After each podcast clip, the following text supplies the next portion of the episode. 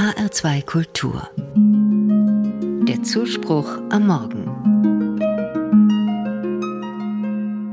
Mir begegnen öfters Menschen in Zeitnot, gehetzt und innerlich woanders als dort, wo sie äußerlich gerade sind. Das wollte ich selbst immer anders machen. Mit innerer Ruhe wollte ich sein und ganz da, wo ich bin. Und nun erlebe ich mich doch abgehetzt. Termine lege ich möglichst nahtlos aneinander. Wenn ich von einem zum anderen Termin zu Fuß unterwegs bin, plane ich gleichzeitig meinen Religionsunterricht oder das nächste Treffen einer Gruppe. Manchmal hilft das und die Bewegung bringt frische Gedanken. Häufig aber nudelt mein Gehirn dann doch nur oberflächlich das Alte durch. Heute beschließe ich, es anders zu tun. Wie aber geht anders und mit mehr innerer Ruhe?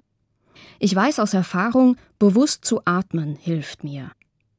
Mein Bild für heute beim Gehen, ich atme ein und schließe mich der Kraft an, die schon da ist, die vor Millionen Jahren dieses Universum geschaffen hat. Nach dem Einatmen halte ich die Kraft in mir, damit sie wirken kann und mich erfüllt.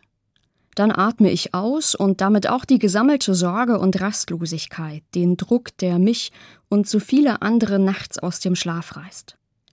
Beim nächsten Einatmen wähle ich genauer.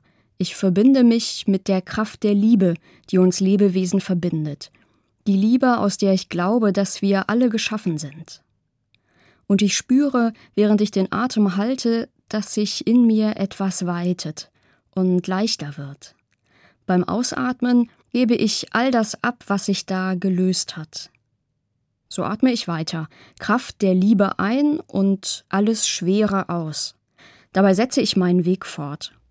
Beim nächsten Termin angekommen, ist mein Kopf etwas leichter und ich fühle mich verbunden mit meinem Körper.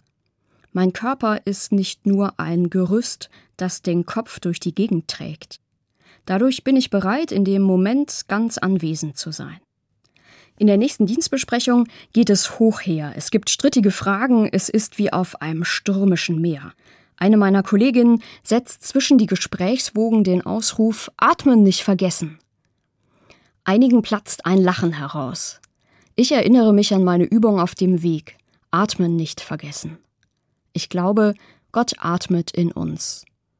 Am Anfang der Bibel steht, Gott blies seinen Atem in den Haufen Lehm und Erde und Adam, der Mensch, begann zu leben. Gott atmet in uns. Also atme ich die Spannung der Gesprächsstürme aus und schließe mich innerlich der Kraft an, die schon da ist. Gott atmet in uns. Alles Schwere aus und Kraft der Liebe ein.